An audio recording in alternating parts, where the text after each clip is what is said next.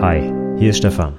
In dieser Podcast-Episode geht es ums Fachgespräch. Wenn du noch mehr Informationen zum Fachgespräch von mir haben willst, dann schau doch mal auf meiner Website vorbei. dasperfektefachgespräch.de Und jetzt wünsche ich dir viel Spaß mit der Podcast-Episode. Herzlich willkommen zum Anwendungsentwickler Podcast, dem Podcast rund um die Ausbildung zum Fachinformatiker für Anwendungsentwicklung. In dieser Episode geht es um eine häufige Frage im Fachgespräch, die Erläuterung der Gehaltsabrechnung. Viel Spaß!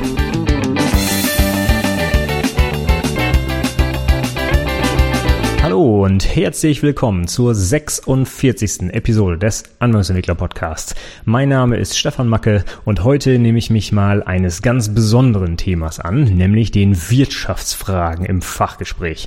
Ich habe es schon lange vor mir hergeschoben, aber es ist immer ein Part, der in vielen Fachgesprächen irgendwie so halb in die Hose geht. Deswegen wird es mal Zeit, dass ich mich mal ein bisschen darum kümmere. Die Wirtschaftsfragen, was meine ich damit? Naja, nun alles, was irgendwie nichts mit Programmierung zu tun hat oder Datenbankentwicklung oder sonstigen anderen technischen Dingen eben. Und da gibt es einen ganzen Haufen, den man als Prüfling können muss. Nicht umsonst gibt es ja in der schriftlichen Prüfung sogar einen ganzen Teil Wirtschaft und Soziales, ne, den Viso-Teil, wo es eigentlich nur darum geht. Aber auch in ganzheitlich 1 und 2 kommen mal so ein paar andere Sachen dran, außer Programmierung und IT und Verkabelung und so weiter. Das geht los beim Projektmanagement, äh, geht dann aber auch über Rechnungswesen und eben auch über andere Dinge Dinge wie zum Beispiel die eigene Gehaltsabrechnung erklären können. Ja, das ist dann halt weniger ein Teil, dass äh, der in den schriftlichen Prüfungen drankommt, aber im Fachgespräch ist das immer mal wieder Thema. Deswegen fange ich heute mit der ersten Wirtschaftsfrage an, die im Fachgespräch häufig gestellt wird und das ist eben genau das, die Erläuterung der Gehaltsabrechnung. Eigentlich wollte ich mit was anderem anfangen, nämlich die Erläuterung des Stundensatzes. Das ist eine Frage, die wir noch häufiger stellen. Aber ich habe mich dann doch entschieden, mit der Gehaltsabrechnung anzufangen. Einfach weil bei so einem Stundensatz ja das Gehalt der Person, für die wir da gerade einen Stundensatz ermitteln wollen, eine ja sehr große Rolle spielt, meistens sogar die größte Rolle, anteilsmäßig beim Stundensatz. Und da würden wir sowieso immer die Anschlussfragen stellen, ja, woraus setzt sich denn dieser Bestandteil Gehalt zusammen? Was kommt denn alles dazu? Sozialversicherung und so weiter und so fort. Und von daher fange ich jetzt einfach mal unten an, sage ich mal, mit dem, was der Mitarbeiter so verdient und was er selber bei sich auf der Gehalt Gehaltsabrechnung nachschauen kann. Und dann machen wir in der nächsten Woche gleich den Anschluss, nämlich den Stundensatz. Das heißt, was macht jetzt der Chef mit diesem Wissen? Er nimmt jetzt diesen Batzen Geld, den der Angestellte da verdient und muss da aber noch verschiedene Sachen draufrechnen, um dann zu einem Stundensatz zu kommen. Und das machen wir jetzt also dann, ja, nächste Woche, wie gesagt. Heute erstmal einmal zur Gehaltsabrechnung also dann würde ich sagen, wir fangen direkt mal an. Ähm, ich habe das wieder so aufgebaut wie sonst auch. Ich fange so ein bisschen allgemeiner an mit ein paar allgemeinen Fragen und dann kommen wir direkt zur Gehaltsabrechnung. Wie immer gilt bei dem Fachgespräch am besten so antworten, dass man von sich aus drauf, drauf losplappert, sage ich mal. Also wenn ich jetzt so die Frage stelle, ja, wie sieht denn so eine Gehaltsabrechnung aus? Da kann ich dann vielleicht erstmal 15 Minuten was zu erzählen, wenn man mich nicht unterbricht. Und genau das erwarten wir halt auch in der mündlichen Prüfung. Und die Themen, die man dann so anschneiden könnte bei einer Gehaltsabrechnung, die gehen wir halt eben heute durch. Ich würde dann, wie auch bei den Objektorientierungen und bei der Datenbank und so, was wir alle schon besprochen haben, mit so ein bisschen High-Level-Overview anfangen und dann immer tiefer rein in die Details. Also die Antwort muss, wie gesagt, auch eine gewisse Struktur aufweisen. Es ist nicht einfach nur von hier nach da springen und hier haben wir Steuern und dann noch Sozialversicherungen hin und her, sondern es muss einen logischen Aufbau auch geben. Das heißt, vielleicht fängt man wirklich der Reihenfolge nach an, was steht denn oben meistens auf der Gehaltsabrechnung und geht dann quasi Posten für Posten Posten nach unten durch und erläutert dazu was. Und im zweiten Schritt kann man dann die einzelnen Punkte nochmal vertiefen. Wenn man vielleicht im ersten Schritt nur sagt, ja, auf das äh, oder von dem Gehalt werden dann die Steuern abgezogen, dann kann man irgendwann später, wenn man die groben Posten durch hat, dann nochmal auf die Steuern zurückkommen und sagen, ja, die Steuern sind übrigens, es gibt die Steuer, die Steuer, die Steuer, das ist der Steuersatz und so weiter und so fort. Ja, also so ein bisschen versuchen, erstmal so äh, gut wie möglich eine, eine abstrakte nicht, aber eine, eine äh, Überblicksantwort zu geben. So, was ist denn die Gehaltsabrechnung? Ha, da ist das Gehalt drauf, da werden die Steuern abgezogen so kurz erklärt. Und dann kann man die einzelnen Punkte durchgehen im Detail und die quasi ausformulieren. Und so zeigt man eigentlich, dass man strukturiert antworten kann, dass man auch nichts vergisst. Man macht sich auch selber so ein bisschen so eine Karte im Kopf. Ne? Erstmal so von oben drauf gucken, was muss ich denn alles erzählen? Und das erzähle ich erstmal wie so eine Art Inhaltsverzeichnis, was ich erstmal durchlese. Und dann gehe ich in jeden Stichpunkt rein und vertiefe das Ganze. Und das versuchen wir jetzt auch mal mit der Gehaltsabrechnung. Allerdings baue ich jetzt meine Antwort nicht so auf, wie ich es jetzt für das Fachgespräch empfehlen würde, denn ich fange jetzt einfach mal mit den Grundlagen an und erkläre so ein paar Begriffe, die man auch in der, im Fachgespräch erläutern sollen oder erläutern können sollte, so rum. Und äh, die Gehaltsabrechnung selber machen wir dann erst später. Also, dann fangen wir jetzt vielleicht mal an mit dem ersten Bereich. Das sind halt die allgemeinen Fragen, die man schon mal verstanden haben sollte oder beantworten können sollte, wenn man dann gleich zur Gehaltsabrechnung kommt. Das geht mit was ganz Einfachem eigentlich los. Was ist der Unterschied zwischen Netto und Brutto? Das sollte man schon wissen. Wenn man so ein halber Kaufmann ist, wie der Fachinformatiker ein Beruf ist, ja, hat man ja ganz viel kaufmännische Anteile drin und das ist auch gut so, denn wir setzen ja zum Beispiel nicht einfach Projekte um und programmieren wild drauf los und am Ende hat uns das Ganze nichts gebracht und unsere Firma geht pleite. Ne? Das wollen wir nicht. Also schon sinnvoll, dass da ein kaufmännischer Anteil drin ist. Und wir fangen einfach mal, wie gesagt, mit diesen beiden ersten einfachen Begriffen an, netto, brutto. Also, was heißt das Ganze? Brutto ist immer inklusive irgendwelcher später vielleicht noch abzuziehenden Werte und netto ist immer quasi das, was am Ende übrig bleibt, so ganz einfach gesagt. Oder Netto ist ein Teil des Brutto. Also Brutto ist immer mehr als das Netto. Und wenn wir jetzt mal aufs Gehalt gehen, darum geht's ja heute, das Bruttogehalt ist also das, was quasi in meinem Vertrag drin steht. Ich verdiene 50.000 Euro im Jahr. Das heißt aber noch lange nicht, dass diese 50.000 Euro auch bei mir auf dem Konto landen. Im Gegenteil, da kommt wahrscheinlich nicht mal die Hälfte an, weil ich noch Steuern, Sozialabgaben und so weiter alles mögliche zahlen muss. Und das wäre dann das Netto. Also das, was ich aufs Konto überwiesen bekomme, ist quasi mein Nettogehalt. Wobei das nicht ganz ganz stimmt. Da gehen wir aber gleich bei der Aufgliederung der Gehaltsabrechnung nochmal durch. Aber im Prinzip ganz einfach erstmal, das, was der Arbeitgeber zahlen muss, ist brutto und das, was ich dann auf dem Konto bekomme, was da ankommt, das ist netto. Auch das stimmt nicht ganz, denn der Arbeitgeber muss noch ein bisschen mehr zahlen als das, was von mir im Vertrag drin steht, aber auch da kommen wir dann gleich noch zu. Wichtig ist, netto ist weniger, brutto ist mehr. So kann man sich vielleicht erstmal ganz einfach merken. So, jetzt habe ich gerade schon äh, so ein paar Wörter durcheinander geschmissen, glaube ich, nämlich Lohn und Gehalt. Das sollten wir kurz mal abgrenzen. Lohn und Gehalt ist nicht das gleiche. Das sind beides sogenannte Arbeitsentgelte, aber es ist doch noch ein kleiner Unterschied. Der ist heute in der Praxis fast nicht mehr existent, aber rein historisch und auch von der Begrifflichkeit her sollten wir es abgrenzen können. Und zwar ist das Gehalt unabhängig von der erbrachten Leistung. Das bedeutet, dass ich quasi jeden Monat das gleiche Gehalt bekomme. Also ich kriege zum Beispiel jeden Monat 2000 Euro und nicht mal mehr und mal weniger, weil ich zum Beispiel mehr oder weniger gearbeitet habe. Dann wären wir nämlich beim Lohn. Lohn ist also an das Erbringen einer Leistung gekoppelt, zum Beispiel ein Stundenlohn. Das heißt, ich bekomme genau so viel Geld, wie ich auch an Stunden gearbeitet habe. Und wenn ich jetzt einen Monat mal weniger gearbeitet habe, dann kriege ich halt weniger Geld. Ja? Das ist also abhängig von irgendeiner Leistung. Äh, man kann sich vorstellen, es gibt einen Stundenlohn, es gibt auch einen, einen Lohn nach Stückzahl zum Beispiel. Ne? Wenn ich irgendwie Teile montiere oder sowas, dann kann ich vielleicht nach Anzahl der montierten Teile bezahlt werden. Und das ist natürlich für mich als Arbeiter ein bisschen doof. Ne? Wenn ich mal irgendwie einen schlechten Monat habe, dann verdiene ich auch nicht ganz so viel Geld. Und da habe ich gerade auch schon einen anderen Begriff benutzt, nämlich derjenige, der Lohn bekommt, der heißt Arbeiter und der ein Gehalt bekommt, das ist ein Angestellter. Da haben wir schon mal so ein paar grobe Grundbegriffe hier geklärt. Eine wichtige Frage, die wir aber auch noch ganz häufig immer stellen, gerade wenn wir auch dann später beim Stundensatz fragen, was verdient denn überhaupt der Azubi? Kriegt denn Gehalt oder Lohn ja, die Antwort weder noch. Der kriegt eine Ausbildungsvergütung. Das ist weder Lohn noch Gehalt. Ja, das ist eine ganz besondere Regelung für die Ausbildung. Und das ist eigentlich dazu da, dass der Azubi über die Runden kommt, ganz klar, dass er sich was zu essen kaufen kann, vielleicht auch eine Wohnung und so weiter. Dafür ist das natürlich vorgesehen, zählt aber offiziell nicht zum Lohn und auch nicht zum Gehalt. Gut, dann kommen wir mal zu zwei Begriffen, die auch mit der Gehaltsabrechnung eng zusammenhängen, die man vielleicht auch erläutern können sollte. Gerade auch für den Viso-Teil, aber auch im Fachgespräch kann es mal sein, dass man darauf mal zu sprechen kommt. Und zwar die sogenannte Beitragsbemessungsgrenze und die Versicherungspflichtgrenze. Wie der Name schon sagt, sind das beides Grenzen. Und zwar bezieht sich das immer auf das Einkommen, das ein eine Person hat. Und wenn dieses Einkommen diese Grenze übersteigt, dann passiert irgendetwas. Und bei der Beitragsbemessungsgrenze ist das so, wenn ich mehr Geld verdiene, als diese Beitragsbemessungsgrenze ist, das ist zum Beispiel im Jahr 2016 74.400 Euro. Wenn ich mehr verdiene als 74.400 Euro, dann wird alles, was ich mehr verdiene, nicht zur Beitragsberechnung bei der Sozialversicherung ähm, herangezogen. Das heißt, wenn man sich die Sozialversicherung mal anschaut, da werden wir gleich noch im Detail mal drauf gehen, welche es da gibt, ja, aber die werden anteilsmäßig vom Gehalt berechnet, also zum Beispiel für die Rentenversicherung sagen wir mal 18,7 Prozent vom Gehalt. Und wenn ich jetzt mehr verdiene als 74.400 Euro, dann wird alles, was da drüber ist, nicht dafür rangezogen. Das heißt, es gibt so eine Art Höchstbeitrag für die Rentenversicherung, nämlich genau 74.400 Euro und davon 18,7 Prozent. Das ist der Höchstbeitrag. Also können wir den konkreten Beitrag, den ich wirklich in Euro zahlen muss, ganz einfach ausrechnen. Wir nehmen nämlich diese Prozentzahlen, die es für die Sozialversicherung gibt und rechnen das auf das Einkommen und dann weiß ich, wie viel ich zahlen muss. Aber wenn ich eben mehr verdiene als 74.400, dann ist irgendwann Feierabend und dann wird alles, was darüber ist, eben nicht mehr dafür rangezogen. Die Versicherungspflichtgrenze, das ist die zweite Grenze, die ich gerade schon erwähnt habe. Das ist eine etwas andere Grenze. Da geht es nicht darum, dass ich irgendwas nicht mehr bezahlen muss, sondern da geht es darum, ab wann ich mich in Deutschland privat versichern kann, und zwar Kranken versichern kann.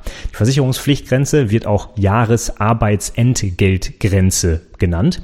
Und die liegt zum Beispiel 2016 bei 56.250 Euro. Das ist immer so ungefähr 75 Prozent von der Beitragsbemessungsgrenze. Und wenn ich mehr verdiene als diese Versicherungspflichtgrenze, dann bedeutet das, dass ich nicht mehr gesetzlich pflichtversichert bin in der Krankenversicherung. Beziehungsweise ich kann diese gesetzliche Krankenversicherung verlassen. Ich muss es nicht. Ich kann mich weiterhin da versichern, wenn ich möchte. Aber ich habe die freie Wahl. Ich kann also zum Beispiel zu einer privaten Krankenversicherung wechseln. Übrigens in diesem Zusammenhang, weil ich das äh, letztens auch mal in einem Forenbeitrag bei fachinformatiker.de heiß diskutiert habe, es gibt in Deutschland eine gesetzliche Krankenversicherungspflicht. Ich kann mich nicht nicht versichern. Ich muss krankenversichert sein in Deutschland. Und das gilt auch für Beamte, für Selbstständige, für Arbeitslose, für äh, normale Angestellte und so weiter. Jeder Mensch in Deutschland muss krankenversichert sein. Das gilt seit 2009, glaube ich, gab es eine Gesetzesnovelle, die das festgelegt hat. Und ich kann jetzt also nicht sagen, wenn ich mehr verdiene als 56.000 Euro, so Leute, lass mich mit der Versicherung in Ruhe, ich versichere mich gar nicht mehr. Denn ähm, die Leute haben rausgefunden, Mensch, wenn man irgendwie krank ist, kostet das ganz schön viel Geld. Und wenn man dann nicht versichert ist, dann äh, hat man ganz schnell ein Problem. Wenn man dann seine Arztrechnung nicht bezahlen kann, ja, was passiert dann? Behandeln die einen nicht mehr und dann steht man vielleicht, weil man kein Geld hat. Und das wollen wir in Deutschland verhindern. Deswegen ist es so, dass jeder ähm, Arbeitnehmer und auch jeder Selbstständige krankenversichert sein muss. Aber wenn ich eben mehr verdiene als 56.250 Euro in 2016, dann kann ich eben wählen, ob ich gesetzlich oder privat mich versichern möchte. Als Selbstständiger kann ich das sowieso wählen, da ist auch ganz egal, wie viel ich verdiene. Beamte ist wieder eine andere Geschichte, die müssen sich eigentlich fast privat versichern, weil sie Beihilfe bekommen. Das heißt, 50 Prozent ihrer Krankheitskosten übernimmt sowieso der Staat und es lohnt sich dann nicht, für die restlichen 50 Prozent in die gesetzliche Versicherung zu gehen. Da bezahlen sie nämlich dann genauso viel wie ein normaler Angestellter und der braucht 100 Prozent Abdeckung. Das heißt, die zahlen einfach viel zu viel. Deswegen werden sie auf jeden Fall in die private Krankenversicherung gehen, weil es einfach billiger ist. Und jetzt kann man sich als ähm, gesetzlich Versicherter mit gutem Einkommen schon überlegen, gehe ich in die Privatversicherung oder nicht. Gibt halt Vor- und Nachteile, ja. Zentraler Vorteil der gesetzlichen Versicherung ist sicherlich, dass die ganze Familie mit versichert ist, also insbesondere meine Kinder, für die muss ich keinen separaten Beitrag bezahlen, die sind trotzdem versichert. Aber es ist halt, ähm, ja, kommt einem so vor, als wäre man vielleicht versicherter äh, zweiter Klasse, wenn man vielleicht beim Arzt etwas länger warten muss und nicht die beste Behandlung bekommt.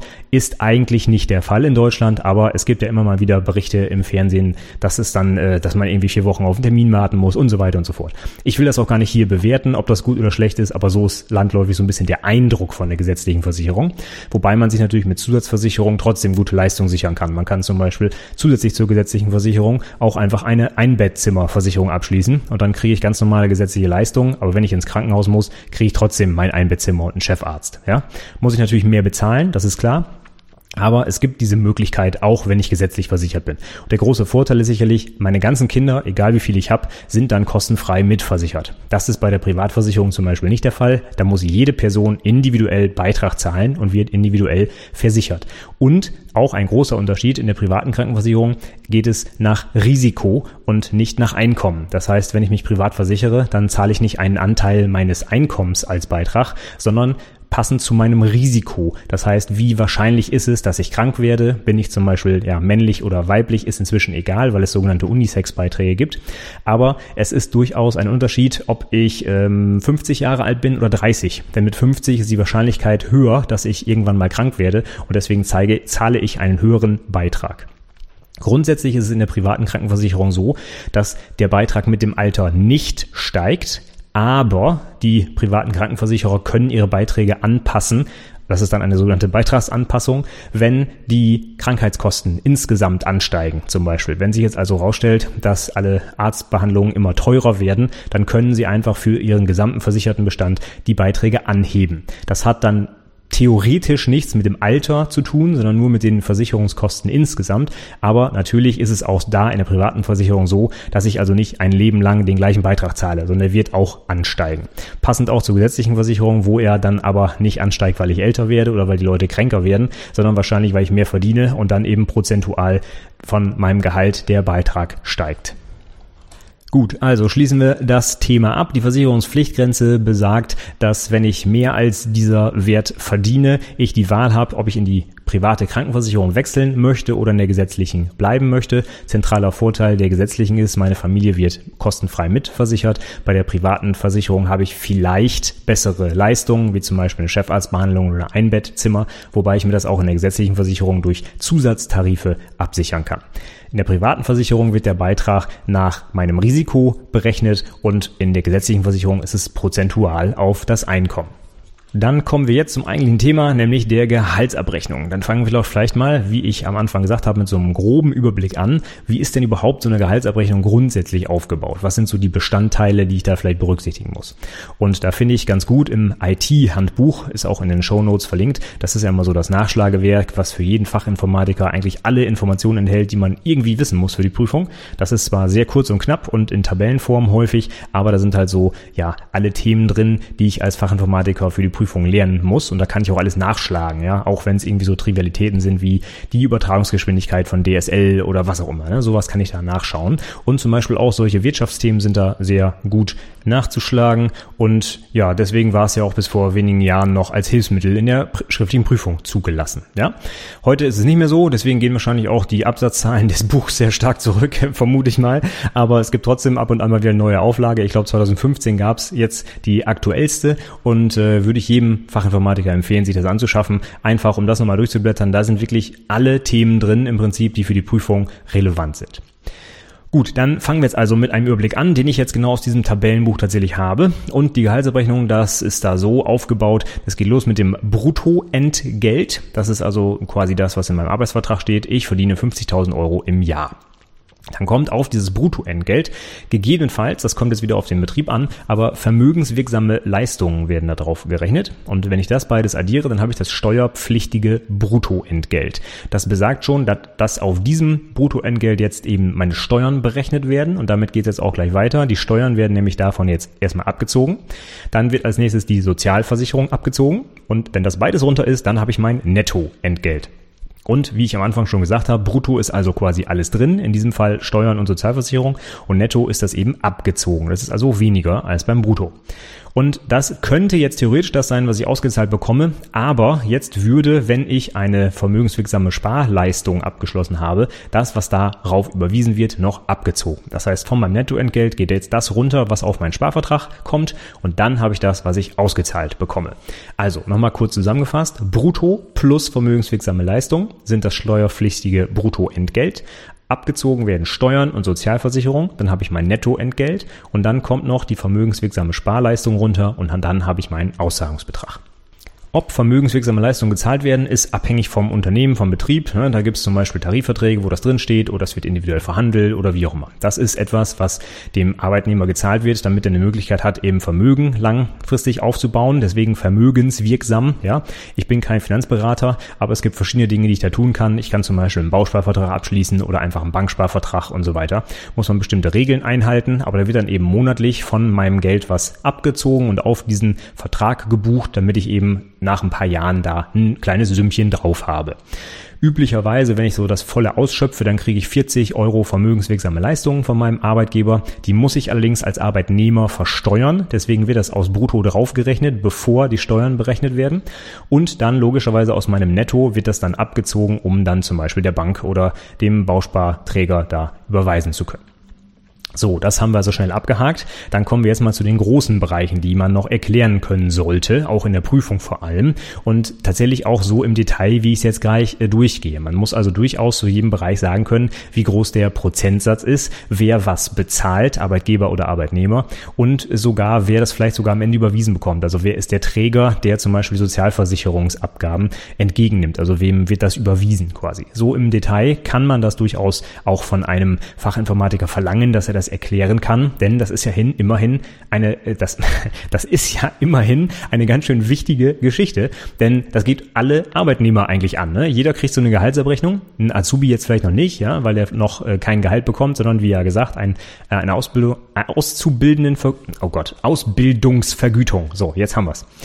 Aber trotzdem ist es halt für, für jeden Arbeitnehmer nachher sehr wichtig, auch zu verstehen, was denn eigentlich mit dem eigenen Geld so passiert. Ne? Es meckern immer alle rum, oh, da kommt ja nichts an auf dem Konto. Ja, aber warum denn? Ne? Man muss ja auch mal vielleicht mal erklären können, wo das denn hingeht. Und dass es ja auch sinnvoll ist, dass wir Steuern zahlen zum Beispiel. Ne? Denn ohne die Steuern wären ganz viele Sachen in Deutschland sicherlich nicht so gut, wie sie sind. Gut, aber das ist ein anderes Thema. Wir wollen jetzt nicht in die Politik hier abgleiten, aber man sollte auf jeden Fall erklären können, wie die Gehaltsabrechnung sich aufbaut. Und im Detail gucken wir uns jetzt die Sozialversicherung an. Die kommt als erstes.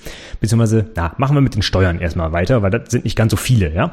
Welche Steuern gibt es, die da abgezogen werden? Es gibt insbesondere den größten Brocken, nämlich die Lohnsteuer. Dann gibt es den Solidaritätszuschlag oder Soli abgekürzt und die Kirchensteuer eventuell, wenn man denn in der Kirche ist. Die Lohnsteuer, die ist abhängig von der Steuerklasse. Es gibt fünf Steuerklassen, 1, 2, 3, 4, 5. Und wenn man zum Beispiel Single ist und keine Kinder hat, dann ist man in Steuerklasse 1. Und das ist so eine ziemlich heftige Steuerklasse, da muss man ganz schön viel Steuern zahlen. Wenn man allerdings verheiratet ist oder und Kinder hat, ist, ist ja nicht immer äh, miteinander verknüpft, die äh, Ehe und Kinder, dann kann man in eine andere Steuerklasse kommen. Wenn ich zum Beispiel verheiratet bin und ich verdiene vielleicht ein bisschen mehr Geld als meine Frau, kann aber ja auch umgekehrt sein, ich will niemanden diskriminieren, ja, also der, der Ehepartner, der ein bisschen mehr verdient, der könnte zum Beispiel in die Steuerklasse 3 dann wechseln und der, der ein bisschen weniger verdient, wechselt in Steuerklasse 5. Und in Steuerklasse 5 zahlt man noch mehr Steuern als in Steuerklasse 1. Aber weil derjenige, der in Steuerklasse 5 ist, ja ein bisschen weniger verdient, ist das da nicht ganz so schlimm. Dafür hat man dann in Steuerklasse 3 eine deutliche Steuerentlastung. Und so machen das zum Beispiel viele Ehepaare. Man kann aber auch äh, als Ehepaar zweimal die Steuerklasse 4 nehmen. Das ist quasi vergleichbar mit Steuerklasse 1. Da zahlt jeder fast genauso viel oder ich glaube sogar genauso viel wie in Steuerklasse 1. Es gibt verschiedene ähm, Gründe, warum man jetzt das eine oder das andere nehm, nimmt. Ich bin auch kein Steuerberater, will das jetzt hier auch nicht vertiefen, aber es gibt verschiedenste Konstellationen, die man da irgendwie berücksichtigen kann. Wichtig ist, die Höhe der Lohnsteuer hängt zum ganz großen Maß eben von der Steuerklasse ab, in der ich mich befinde. Außerdem auch natürlich vom Einkommen, denn die wird natürlich prozentual vom Einkommen abgerechnet. Und es gibt auch noch einen Steuersatz, also einen konkreten Prozentsatz, den ich von meinem Gehalt als Steuern zahlen muss. Das sind so die drei Einflussfaktoren für meine Lohnsteuer. Und das ist auch ein großer Batzen, der da sicherlich abgeht von meinem Einkommen. Dann wird prozentual von der Lohnsteuer, das ist ganz wichtig, der Solidaritätszuschlag und die Kirchensteuer berechnet. Das heißt, angenommen, ich hätte 1000 Euro Gehalt und zahle darauf 200 Euro Lohnsteuer, dann wird jetzt von diesen 200 Euro 5,5 Prozent genommen, das ist der Solidaritätszuschlag, und 8 Prozent beziehungsweise 9 Prozent, je nachdem in welchem Bundesland ich lebe, für die Kirchensteuer wenn ich überhaupt in der Kirche bin. Ich muss keine Kirchensteuer zahlen, wenn ich aus der Kirche ausgetreten bin, aber wenn ich in der katholischen oder evangelischen Kirche bin, dann muss ich eben die Kirchensteuer bezahlen. Und das ähm, wird halt dann äh, je nach Bundesland eben acht oder neun Prozent der Lohnsteuer betragen. Der Solidaritätszuschlag wurde vor ein paar Jahren mal eingeführt, um die ostdeutschen Bundesländer so ein bisschen aufzubauen nach der Wende. Heutzutage ist das äh, eigentlich fast gar nicht mehr so nötig, weil es denen teilweise besser geht als den westdeutschen Bundesländern. Aber trotzdem, ne, wenn man erstmal Geld in der Hand hat, dann wird man das den Leuten nicht wieder zurückgeben. Von daher zahlen wir auch weiterhin den Solidaritätszuschlag. Ob der wirklich im Osten landet, weiß keiner, äh, ist auch egal. Wir müssen ihn auf jeden Fall bezahlen. Und aktuell sind es 5,5 Prozent der Lohnsteuer. Damit hätten wir die Steuern jetzt abgehakt. Dann kommen wir zum größeren Teil der Sozialversicherung. Da gibt's nämlich ein paar mehr und da kann man auch lustig Zahlen auswendig lernen. Der größte Brocken bei der Sozialversicherung ist erstmal die Rentenversicherung. Die beträgt 2016 18,7 Prozent des Gehalts. Das bedeutet, dass ich ja fast ein Fünftel meines Gehalts eigentlich für die Rente ausgebe. Aber ganz so schlimm ist es dann doch nicht, denn die Rentenversicherung wird hälftig vom Arbeitgeber und hälftig vom Arbeitnehmer übernommen. Das gilt für grundsätzlich für alle Sozialversicherungen. Die werden Hälfte Hälfte aufgeteilt mit ein paar Ausnahmen, die wir uns gleich anschauen. Aber Rentenversicherung sicherlich die größte, 18,7 Prozent dieses Jahr und wird Hälfte Hälfte Arbeitgeber Arbeitnehmer bezahlt. Bedeutet, wenn ich sowas habe wie ein Einkommen von 2000 Euro, dann bezahle ich davon 9,35 Prozent äh, als Arbeitnehmer in die Rente und die anderen 9,35 Prozent bezahlt mein Arbeitgeber zusätzlich zu meinem Bruttogehalt. Deswegen habe ich vorhin, als ich kurz über den Stundensatz gesprochen habe, auch gesagt, das reicht nicht aus, das Bruttoentgelt zu nehmen, denn der Arbeitgeber zahlt noch deutlich mehr für mich als das, was in meinem Arbeitsvertrag steht. Denn er muss seinen Teil der Sozialversicherung noch oben drauf zahlen auf mein Bruttogehalt. Also, Rentenversicherung 18,7 Prozent, genau Hälfte, Hälfte, Arbeitgeber, Arbeitnehmer. Und Rentenversicherung, hoffentlich wissen wir, wofür das da ist, damit wir, wenn wir aufhören zu arbeiten, noch ein bisschen Rente bekommen. Und hoffen wir mal, dass da auch ein bisschen was bei rumkommt irgendwann mal. Der nächste Brocken ist dann die Krankenversicherung. Wenn man gesetzlich versichert ist, liegt der aktuell in 2016 der Beitragssatz bei 14,6 Prozent. Wird auch wieder Hälfte Hälfte verteilt auf Arbeitgeber und Arbeitnehmer. Aber hier gibt es einen kleinen Zusatzbeitrag gegebenenfalls, wenn meine gesetzliche Krankenversicherung, von der es ganz schön viele gibt, einen Zusatzbeitrag erhebt, weil sie nicht äh, genug Geld hatten zum Beispiel, dann wird dieser Zusatzbeitrag ausschließlich durch den Arbeitnehmer übernommen. Das heißt, hier kann man nicht mehr ganz Hälfte Hälfte sagen, sondern der Arbeitnehmer bezahlt ein bisschen mehr, weil er den Zusatzbeitrag alleine tragen muss. Dann kommt das nächste, das ist die Arbeitslosenversicherung. Die ist dafür da, wenn ich arbeitslos werde, dass ich halt ein Arbeitslosengeld bekomme. Und die lag oder liegt 2016 bei drei Prozent. Die wird genau wie die Rentenversicherung hälftig zwischen Arbeitgeber und Arbeitnehmer aufgeteilt. Und dann gibt es noch die Pflegeversicherung. Die liegt bei 2,35 Prozent in 2016, wird auch Hälfte Hälfte verteilt. Aber es gibt einen Zuschlag für kinderlose Arbeitnehmer, die älter sind als 23 und der liegt bei 0,25 Prozent. Warum wurde das gemacht? Naja, wir wissen ja vielleicht, dass irgendwer, wenn wir älter werden, uns in Zukunft pflegen muss, beziehungsweise uns auch finanzieren muss vor allem. Und äh, alle die Ehepaare oder auch die Singles, die keine Kinder haben, die müssen halt ein bisschen mehr Geld bezahlen. Denn alle die Leute, die Kinder haben, sorgen ja quasi durch ihren Nachwuchs dafür, dass wir später, wenn wir denn älter sind und gepflegt werden müssen, vielleicht zum einen Leute haben, die uns pflegen, aber auch Leute haben, die genug Geld bezahlen in die Versicherung, damit eben die ganzen alten Menschen gepflegt werden können. Von daher ist das so ein bisschen ein Aus Ausgleich. Familien, die bezahlen halt ein bisschen weniger Pflegeversicherung und Singles, ne, das hat nichts mit Singles zu tun, sondern kinderlose Arbeitnehmer, die bezahlen halt ein bisschen mehr. 0,25 Prozent sind das. Und dieser Zuschlag, der bleibt auch am Arbeitnehmer hängen. Also der Arbeitgeber zahlt hier auch ein bisschen weniger als der Arbeitnehmer. So, es gibt aber noch eine Versicherung, die bezahlt allein der Arbeitgeber und das ist die Unfallversicherung. Da hat der Arbeitnehmer nichts mit zu tun. Die Unfallversicherung, die wird meistens an die Berufsgenossenschaft gezahlt. Das ist jetzt vielleicht für so Bürojobs nicht ganz so wichtig. Ne? Wenn ich zum Beispiel auf dem Bau arbeite, wo wirklich mal was passieren kann, wo ich einen Unfall haben kann, der auch wirklich dann teuer wird, weil ich zum Beispiel arbeitsunfähig bin und so weiter. Dafür springt natürlich dann die Unfallversicherung ein und das ist Aufgabe des Arbeitgebers, diese Unfallversicherung abzuschließen.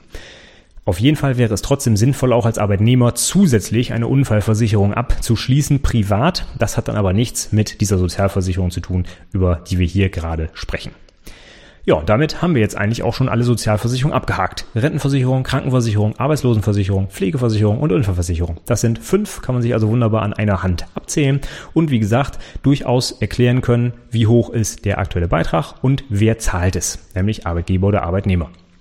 Grundsätzlich ist es immer Hälfte Hälfte mit ein paar kleinen Ausnahmen, die wir gerade eben durchgesprochen haben. Krankenversicherung gibt es einen Zusatzbeitrag für den Arbeitnehmer und in der Pflegeversicherung auch, wenn ich keine Kinder habe.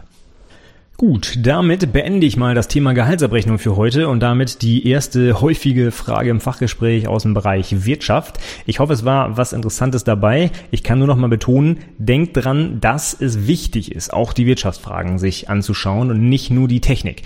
Denn, wie gesagt, der Fachinformatiker ist so zur Hälfte auch ein kaufmännischer Beruf und es sind wichtige Inhalte und die werden auch gefragt im Fachgespräch. Vielleicht hast du dann konkret Glück in deinem Fachgespräch, dass du es nicht gefragt wirst. Vielleicht willst du aber auch gefragt werden. Ja, es gibt ja auch Informatiker, die vielleicht äh, auch ein bisschen Bezug zur Wirtschaft haben und das ist auch völlig in Ordnung. Ja. Auf jeden Fall, man kommt eigentlich nicht drum rum. Weder in der schriftlichen Prüfung noch in der mündlichen. Irgendwie was muss man immer zur Wirtschaft beitragen. Und heute ging es halt los mit der Gehaltsabrechnung. Ich denke mal, aber auch unabhängig von der konkreten Prüfung ist es ja durchaus sinnvoll zu verstehen, wo eigentlich das ganze Geld bleibt, was man doch eigentlich auf dem Konto gerne hätte und was aber irgendwie zwischen dem Arbeitgeber und dem Arbeitnehmer auf einmal verschwunden ist. Ja, jetzt wissen wir auch, wo es gelandet ist. Viele Steuern, viele Sozialabgaben, die wir zahlen müssen müssen. Aber es hat ja auch auf jeden Fall Vorteile. Ich würde es sogar so sehen, gut, dass wir Steuern zahlen dürfen, denn sonst hätten wir halt nicht so einen schönen, wohlhabenden Staat, wie wir ihn aktuell haben. Und eine Sozialversicherung ist sicherlich auch gut, denn wenn man mal seinen Job verliert, dann gibt es ein soziales Netz, das einen auffängt. Also von daher ist es eigentlich gar nicht schlimm, sondern sehr gut. Und Wenn man jetzt eben sich auf die Prüfung vorbereitet, sollte man auch noch ein bisschen im Detail wissen, wie denn zum Beispiel die Weitersätze sind und so weiter. Aber das habe ich jetzt genug durchgekaut. Damit sind wir jetzt erstmal fertig, würde ich sagen. Nächste Woche mache ich dann weiter mit dem Stundensatz. Das ist dann wirklich etwas, was man auch konkret auf die Projektarbeit münzen kann, denn das muss eigentlich fast jeder Azubi in seiner Projektarbeit drin haben. Denn die Kosten des Projekts sind ein ganz wichtiger Faktor, den, die ich eigentlich in, in, in jedem Abschluss, äh, in jeder Abschlusspräsentation sehen will und auch in jeder Doku. Und da ist eigentlich immer irgendwas mit Stundensatz. Denn die 70 Stunden, die ich für das Projekt aufwende, die sind ja in den meisten Projekten, zumindest die ich lese, immer der größte Anteil der Kosten. Von daher würde ich dann mir mal einmal vornehmen zu erklären, wie man denn den Stundensatz berechnet, weil das auch eine ganz wichtige Frage fürs Abschlussgespräch, äh, für das Fachgespräch ist. So, heute bin ich ein bisschen durcheinander. Okay, ich habe äh, als Literaturempfehlung für diese Episode habe ich eben schon gesagt während des Vortrags, es gibt das IT-Handbuch, wo das alles drin steht, was ich heute erklärt habe, ähm, sehr knapp und kurz, ja, also vielleicht so jetzt zum Lernen oder für die Prüfungsvorbereitung, hm, bisschen schwierig, da kann man vielleicht noch mal ein bisschen auch im Internet gucken oder auch einfach auf den offiziellen Seiten der Bundesregierung zum Beispiel, da kann man solche Sachen auch schön nachlesen, gerade auch die aktuellen äh, Beitragssätze zum Beispiel. Aber das IT-Handbuch gibt einen super Überblick und man weiß auf jeden Fall noch, was man sich alles angucken muss und was man vielleicht noch vergessen hat. Und wenn man das alles mal gelernt hat, finde ich immer ganz gut, so als Prüfungsvorbereitung nochmal das IT-Handbuch zu nehmen. Eben weil es dann da so knapp beschrieben ist, kann ich ja dann im Kopf nochmal durchgehen, was ich denn noch so dafür äh, an, an Wissen aufgebaut habe und was ich dazu so erzählen könnte. Das ist wie immer in den Show Notes verlinkt, das Buch und auch noch ein paar weitere Links, die noch ein paar weitere ähm, ja, Informationen zu einigen genannten Begriffen, diese Bemessungsgrenze und so weiter. Das habe ich da alles verlinkt. Unter anwendungsentwicklerpodcast.de slash 46 findest du die Show Notes. 46 wie immer 4, 6, 2 Ziffern. Ja, im Blog war ich letzte Woche auch aktiv. Da habe ich ein bisschen was geschrieben zu der Abschlusspräsentation und warum es sinnvoll ist, die 15 Minuten, die man bei vielen IAK, inzwischen weiß ich, ich kann nicht sagen bei allen IAK, zur Verfügung hat. Und äh, meine Empfehlung, halt es exakt ein. Warum? Warum man nicht mehr und nicht weniger machen sollte, das kannst du im Blog nachlesen.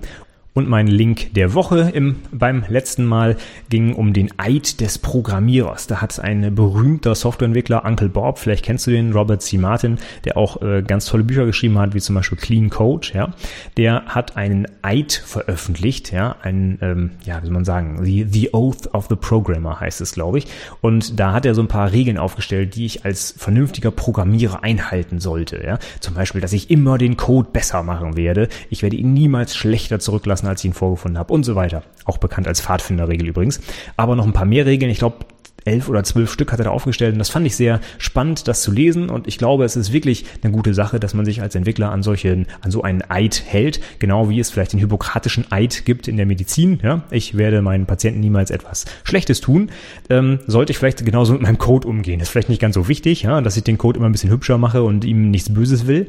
Aber ähm, ich finde, das ist äh, ein, eine gute Sache, wenn man professionell in einem Beruf tätig sein möchte. Und ich finde es eine gute Idee, dass er das mal aufgestellt hat. Kann man darüber diskutieren, ob das alles jetzt im Detail so sinnvoll ist, was er da geschrieben hat. Aber ich finde die Auflistung insgesamt sehr spannend. Von daher guck doch mal rein. Vielleicht ist auch für dich noch was Interessantes dabei.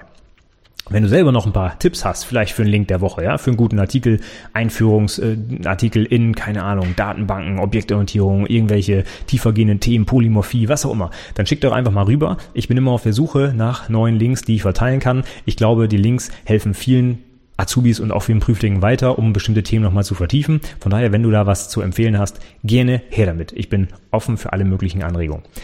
Ich würde mich natürlich auch freuen, wenn du mich irgendwie weiterempfiehlst oder mir grundsätzlich Feedback zum Podcast oder auch zur Website gibst. Du kannst mich jederzeit kontaktieren unter mail at anwendungsentwicklerpodcast.de oder wie schon oft gesagt unter anwendungsentwicklerpodcast.de slash und dann je nach sozialem Netzwerk iTunes, Stitcher, Facebook, Twitter oder Xing dahinter schreiben und schon landest du auf meiner Profilseite und kannst gerne mit mir Kontakt aufnehmen, wenn du magst. Als letztes wie immer der Hinweis auf mein Newsletter unter anwendungsentwicklerpodcast.de slash Newsletter kannst du dich da eintragen und da wir ja gerade wieder so im Bereich der mündlichen Abschlussprüfung sind und bei der Projektpräsentation auch, vielleicht ist ja für dich noch was dabei, da gibt's nämlich auch meine Checkliste für die drei Artefakte der Projektarbeit, Antrag, Doku und Präsentation, worauf man noch so achten sollte, bevor man die vielleicht abgibt bzw. hält die Präsentation. Einfach anmelden, kannst dich auch jederzeit wieder austragen, gehst keine Verpflichtung ein und einmal die Woche kriegst du dann von mir die neuesten Informationen von der Website und auch die Links der Woche gibt's schon immer am Montag anstatt erst am Freitag. Nächste Woche, ich hatte schon gesagt, geht's um den Stundensatz und bis dahin sage ich vielen, vielen Dank fürs Zuhören und bis zum nächsten Mal. Tschüss.